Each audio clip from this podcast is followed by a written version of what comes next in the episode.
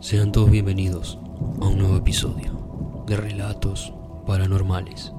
En esta noche conoceremos dos historias sobre brujería, en cómo el karma viene y en cómo un espejo que se usó para la misma todavía está vigente y es un portal. Yo te recomiendo que te empieces a preparar, que apagues todas las luces y que coloques tus audífonos vivir una experiencia mucho mejor. Ya no tengo nada más para decirles. Vamos a comenzar.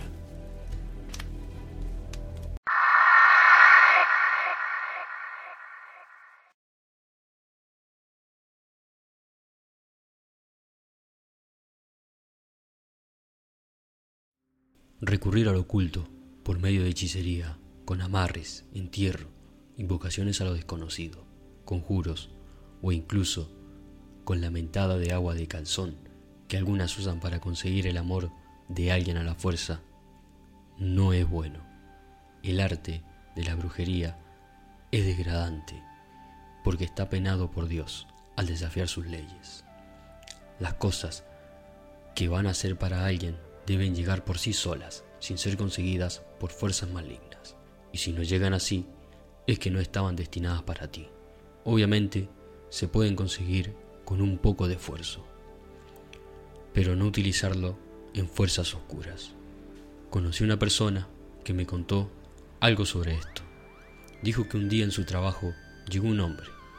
Le llamó tanto la atención que hizo sentir a su corazón que era a quien había esperado siempre. Él no se dio cuenta de la insistencia de su mirada para llamar su atención, queriendo que fijamente se fijara en ella.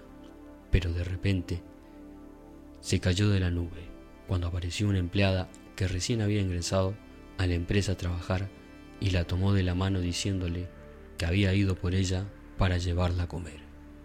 Estaba por terminar el turno, por lo que ella tomó su bolso, lo besó y salieron tomados de la mano. Supuse que eran novios, y aunque no tenía por qué sentirlo, me dio mucha rabia. Estaba bastante celosa. Me obsesioné tanto que dejando volar mi imaginación me vi a su lado tomando el lugar de ella, y así me fui a mi casa, sin dejar de pensar en él. Más luego, un nefasto pensamiento invadió mi cabeza, con una idea descabellada. Decidí que aquel hombre tenía que ser mío, sin importar las consecuencias, y pensé en cómo poder hacerlo. En la misma oficina donde trabajaba, tenía una amiga que conocía desde hace muchos años, que me debía ciertos favores, y recordé que ella conocía a una persona que hacía trabajos de brujería. Me había dicho una vez que era muy buena para la mala arte de la hechicería, y le comenté que necesitaba su ayuda. Luego que le platiqué lo que quería, no se pudo negar en ayudarme por los favores que me debía, y prometió llevarme con esa persona para que me ayudara. Pero debía pensarlo, porque era muy peligroso. Le contesté que no había nada que pensar, estaba decidida, y quedamos en vernos saliendo de trabajar. Era viernes, y según dice que los martes o viernes son días buenos para que los conjuros y rituales en hacer amarres o cualquier trabajo de brujería sean más efectivos. Pero Además también se dice que si hablas de ellas en días de viernes, escuchan lo que dices de donde sea que estés hablando. Aún así sea mucha distancia, y eso lo pude comprobar después que llegamos con la bruja. Al salir de mi oficina, nos fuimos a consultar a esa señora. Estaba algo lejos, y yo, con mis ansias de llegar pronto, le pedí a mi amiga que le pisara más fuerte al acelerador. Tenía prisa por llegar para que me hiciera pronto ese trabajo. Sin mentir, cuando llegamos a su vieja choza se respiraba un ambiente algo raro, macabro. Era mi primera vez haciendo este tipo de cosas y estaba un poco nerviosa. Al ver el aspecto de la señora, se me erizó completamente la piel. Tendría algunos 100 años, era demasiado delgada. Podría decirse que era muy cadavérica.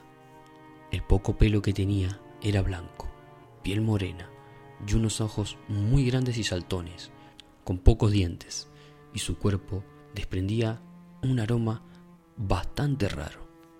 Me vio y dejando ver una sonrisa bastante escalofriante en su rostro me dijo, ya sé a qué vienes, mija. La escuché hablar de mí antes de que vinieran para acá. Se me erizó la piel al escuchar su voz chillona y de cómo sabía que habíamos hablado de ella si estábamos muy lejos. Además, yo aún no le había dicho nada de lo que quería hacer. Era extraño, pero ya sabía. Fue cuando comprobé lo que decían. Si hablamos de ellas en viernes, podían escucharnos. Pero por una parte, fue mejor así, porque no tuve que decirle nada de lo que tenía que hacer. Ella lo sabía todo. Me indicó con su mirada que me sentara en una especie de piedra que estaba dentro frente a un altar que tenía de la muerte. Tomó unas ramas con espinas y las pasó por mi cuerpo. Luego agarró mis manos y me dijo, ¿estás segura de querer hacerlo? Debo advertirte que después no hay marcha atrás. Si te arrepientes, caerá una maldición sobre ti. Muy segura de lo que quería hacer, le contesté que sí. Entonces me dijo, está bien, mija, ahora haré unas cosas, pero pase lo que pase y vea lo que veas, no tengas miedo. De repente sentí como si algo entraba y salía dentro de mi cuerpo. Parecía una especie de espíritus, entes o demonios, porque se veían espeluznante, una sombra que parecían deslizarse de un lado para el otro alrededor de mí. Luego mi nariz se impregnó de un olor muy feo al respirar un aroma muy fuerte, casi nauseabundo, hasta haciéndome vomitar. Palmeando mi espalda, con sus huesudas y arrugadas manos me dijo, Tranquila muchachita, tranquila. Después hizo invocaciones a espíritus en otros dialectos y a nada estuve de desmayarme. A punto de desfallecer en eso me dijo, Listo, ya terminamos. En poco tiempo lo tendrás a tus pies. Le pagué lo que había cobrado y salí casi corriendo. Mi amiga se asustó al verme, diciendo que tenía un extraño semblante muy diferente. Me veía demacrada y agotada. La verdad, sí me sentía mal. Tanto que ella tuvo que meterme al coche y llevarme a casa. No sabía qué me había hecho aquella anciana. Al día siguiente no me pude levantar de mi cama. Estaba tan mal que parecía que una troca había pasado por encima de mí y no me presenté al trabajo. Tomé mi teléfono para avisar que estaba enferma cuando en eso sonó el celular. Era mi amiga que llamaba para decirme que el chico había ido a buscarme. No lo podía creer. El trabajo de la bruja había funcionado. Emocionada, sentí que mi corazón saldría de mi pecho y gustosa me presenté a trabajar al día siguiente. Pasaron los días e increíblemente nos hicimos novios. De su antigua novia no supe más ya que dejó de ir a trabajar y me sentí mucho mejor ya que su presencia no me incomodaría. Todo mejoró para mí. Fueron meses de completa felicidad. No podía pedirle nada más a la vida. Sin embargo, de repente, todo empezó a cambiar porque una sombra me comenzó a acechar en mi casa y empecé a tener pesadillas todas las noches. En ellas me veía quemándome en un lugar lúgubre, donde había más gente ardiendo, pero más que se quemaban y no morían. También era acechada por algo que no alcanzaba a distinguir, pero se sentía que era algo muy terrorífico, al grado de hablar sola, como si lo hiciera con sombras o energías negativas. Sentía terror al salir a la calle y no lo hice por semanas. Por ello, perdí el trabajo. Luego, supe que mi amiga, quien me llevó con la anciana, se había matado en un accidente y me sentí culpable, aunque no relacioné el suceso con lo de la brujería que habíamos hecho, siendo un error muy grande, porque si lo hubiese hecho, me habría dado cuenta de lo que se me avicinaba. Mi terror y calvario recién estaba empezando. En las noches comencé a ver a mi amiga muerta, con un aspecto horripilante, diciendo que vendrían por mí, por el mal que hice, y ella no podría descansar tampoco. Eso era lo más escalofriante para mí. Ni siquiera podía ver a mi novio para que me protegiera, porque si lo hacía, se aparecerían demonios para torturarme. Y él quería venir a verme, pero yo le pedía que no lo hiciera. Sería tanto como invocar a los demonios a que vengan a torturarme. Es extraño, pero nadie puede verlos, solo yo, y me hace verme como una persona muy loca, pero juro que no lo estoy. Todo lo que veo es real, demasiado real y escalofriante al mismo tiempo. La anciana bruja me lo advirtió y yo por mi estúpida obsesión hacia un hombre que no me pertenecía, fui capaz de decirle que no siguiera con el trabajo. Lo peor del caso, que ni ella pudo ayudarme, ya que me advirtió que era algo irreversible. Ahora sé por qué dicen que el karma existe y que si haces trabajo de brujería, caro lo vas a pagar, porque se regresa doblemente. Y ya lo estoy comprobando, y en carne propia, porque además de las visitas de mi amiga, la novia del muchacho que le quité por medio del mal, se suicidó por mi culpa al habérselo quitado con malas artes, y también se me aparece junto a otros demonios para torturarme todas las noches. Creo que es el pago usado al oscuro para hacer un mal, para obtener algo que no era para mí. Ahora solo me resta esperar el pago final y sé que ese pago será reunirme con mi amiga. No creo que esto tenga una buena salida para mí. Creo que voy a pagar todo el mal que hice y la consecuencia que me tocará será terrible. Espero no arder en el infierno, como era ese sueño en el cual veía gente quemándose, pero que no moría yo no quiero eso para mí. Y necesito ayuda. Necesito que alguien me ayude. Pero tampoco puedo revelar quién soy, porque es algo muy oscuro. Y no sé qué hacer en estos momentos. La estoy pasando muy mal. Ver demonios o a la muerte es algo terrorífico y que tampoco se lo deseo a nadie. Lo único que puedo decir es que no se metan con la brujería porque tarde o temprano lo van a pagar y muy caro. Tal vez no le afecte de principio a ustedes, puede afectarles a los seres que más van queriendo, a su familia, a su madre, a su padre, a sus abuelos, y verlos cómo les afecta a ellos y todo por culpa de uno es lo peor y eso no tiene perdón alguno. Nunca debí meterme en todo esto ni intentar hacer brujería. La gente que lo hace tarde o temprano paga. Podrás tener las cosas por algún momento, pero eso no durará para siempre. Y creo que eso encima también es lo peor, porque hemos traicionado a Dios, en cualquiera en el que tú creas, pero lo traicionas al hacer este tipo de cosas. Y el precio a pagar es uno muy alto.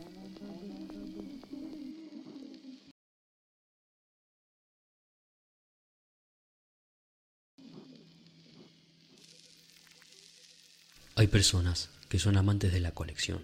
Les gusta comprar objetos antiguos. Aunque estos valgan una fortuna, no les importa. Aún así, las compran. Y mientras más antiguos sean, mucho mejor para ellos, porque significan más valor. Sin embargo, en ocasiones, no saben lo que aquel objeto encierra en su pasado. Hay cosas que presenciaron, sucesos aterradores, como desgracias, muertes o asesinatos entre familias, por envidias o por X cosa, en los cuales las almas quedan atrapadas en ellos, sobre todo en los espejos, porque por medio de ellos se pueden hacer muchas cosas, principalmente abrir portales, por donde pueden entrar energías no muy benévolas, todo dependiendo el uso que se le haya dado. Y en el caso de muertes depende de la manera como fueron asesinados, porque su energía se vuelve mala y hasta también pueden estar malditos al haber hecho en ellos algún juramento de venganza. Esto que voy a contarle le sucedió a una persona que le gustaba comprar cosas antiguas como muebles, espejos, adornos, cuadros u otras cosas más.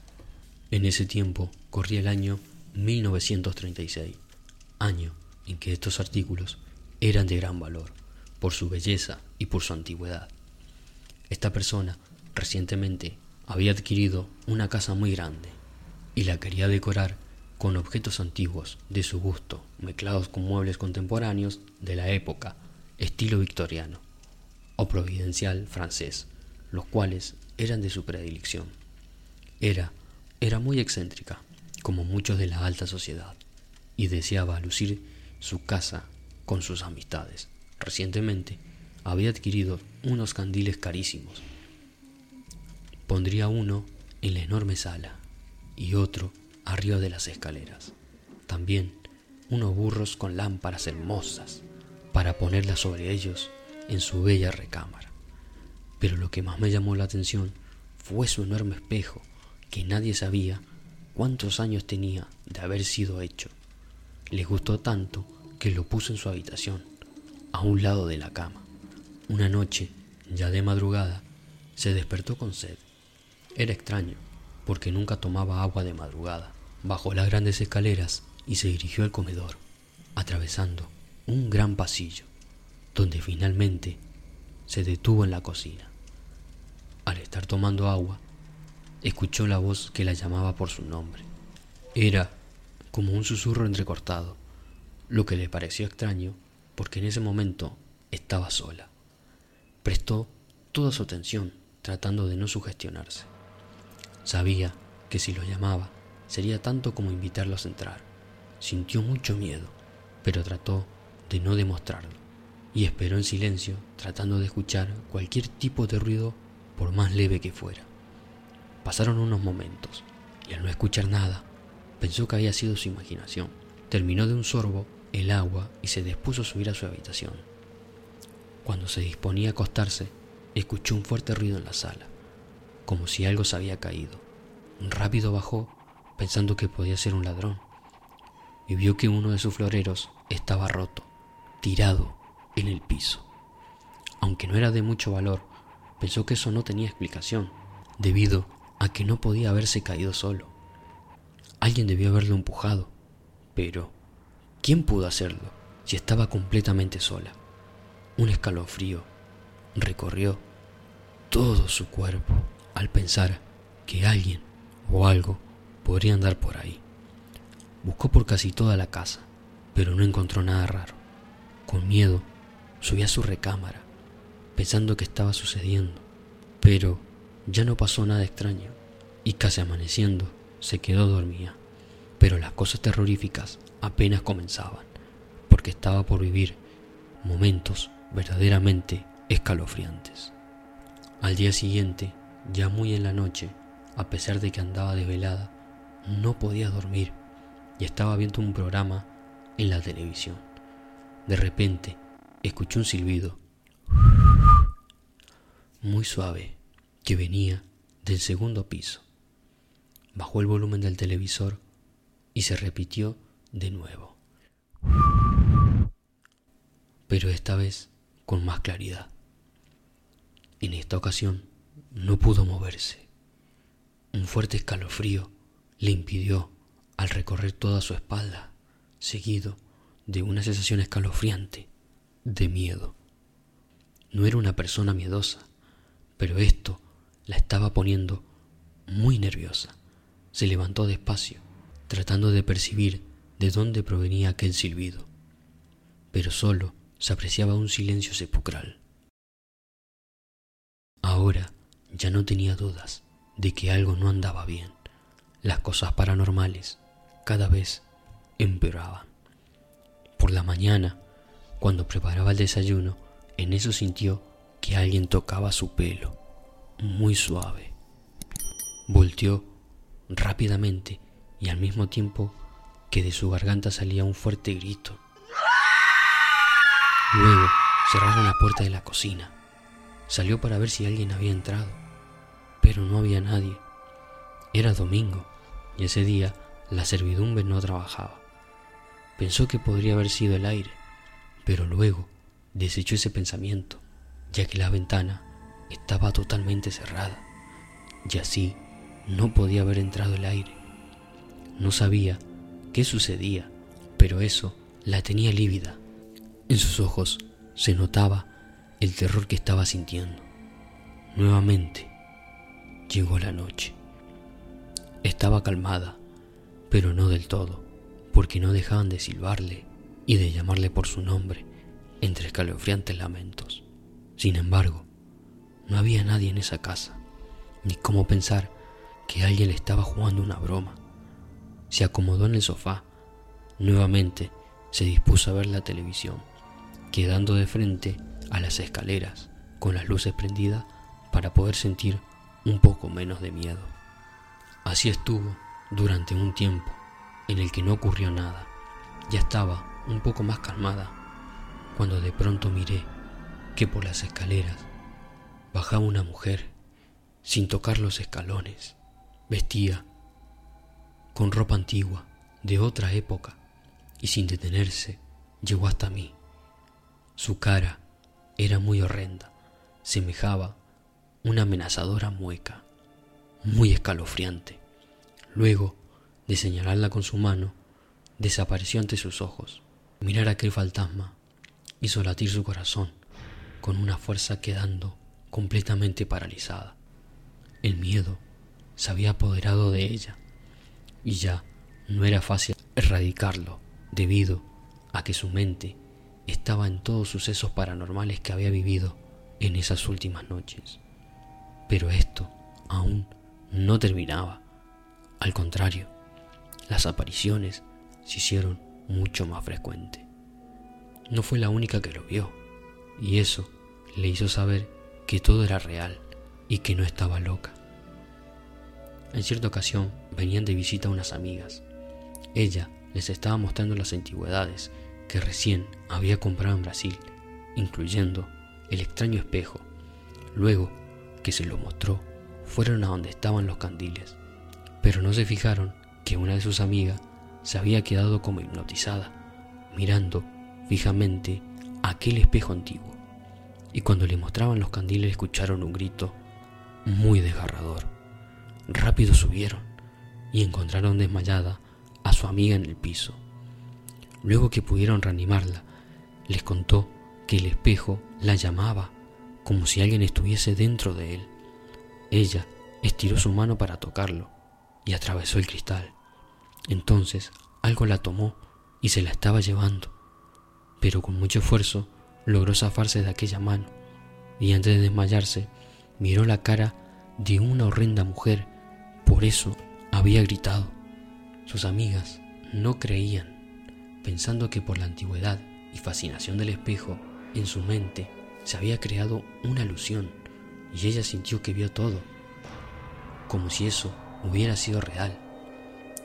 Pero la dueña le dijo que tenía varias noches viendo y escuchando fantasmas. Todo desde que compró esas cosas. Incluso le contó de la mujer que se deslizó por las escalinatas y que la vio desaparecer ante sus ojos. Las mujeres aún no estaban convencidas del todo, hasta pensaron que las dos estaban perdiendo la cordura, cuando de repente en la cocina se escuchó que se estaban cayendo los trastes, cazuelas, ollas, platos, y la licuadora se encendió por sí sola. Todas se miraron entre sí Salieron corriendo asustadas, dejándola sola. Ella fue a la cocina para levantar lo que se había caído. Pero todo estaba en orden y acomodado en su lugar. Sintiendo escalofríos, rápido subió las escaleras, de dos en dos, hasta llegar a su habitación, y se encerró en ella. Luego se metió en la cama, tratando de dormir. No obstante, miró petrificada que del espejo salía aquella mujer y su mirada era más escalofriante y amenazante que en la otra ocasión. Ahora vio que esta entidad iba hacia ella. Se paró de la cama como impulsada por un resorte y no se detuvo hasta llegar a una iglesia. Ya estaba cerrada, pero no podía regresarse a su casa. Tenía miedo y tocó con insistencia hasta que le abrió el padre. Intrigado el cura le preguntó qué sucedía. Ella con lujo de detalle le contó lo que estaba viendo desde que había comprado ese espejo. El padre la hizo pasar, luego sacó un viejo libro y empezó a buscar una foto que se le pareciera al espejo. En un momento dado, ella le señaló uno que era igual al que tenía en su casa. El cura empezó a leer la historia del antiguo espejo. En el libro decía que había sido construido en 1478, en tiempos de la Inquisición, en el que las brujas y sus aquelarres prevalecían, así como las hogueras donde eran quemadas por la Santa Inquisición. La dueña de ese espejo era nada menos que la primer bruja del mundo, la bruja Nordlingen, y seguramente lo había utilizado para sus hechizos y brujería. Y seguramente estaba poseído. Era un portal que utilizaba para que su alma saliera por él. Le dijo que si seguía con ese espejo, podría hacerle daño. Lo mejor sería que lo trajera a la iglesia para que el padre tratara de cerrar aquel portal. Ella no se negó, y por la mañana fueron los dos por él. Luego que lo trajeron a la iglesia, el padre lo bendijo, después lo colgó al revés, quedando el cristal hacia la pared. Además le puso un gran crucifijo bendito. Desde ese día ya no sucedieron cosas extrañas en su casa, y tampoco volvió a comprar cosas antiguas. Este espejo era de una de las brujas más poderosas de este mundo, o que hubo, y ella lo tuvo en su casa.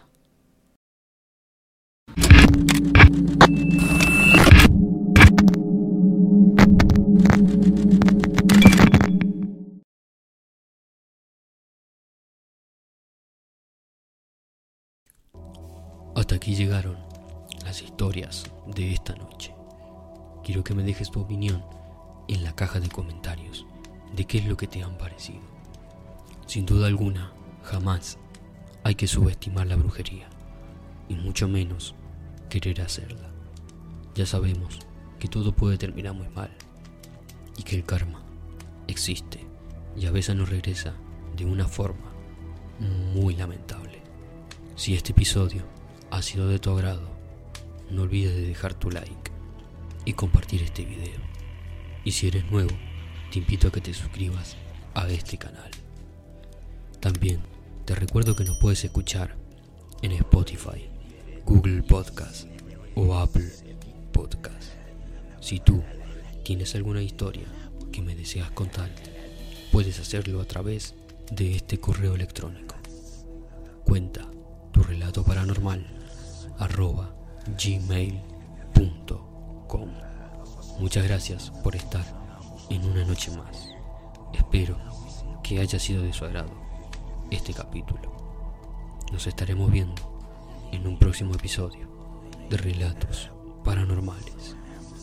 Adiós.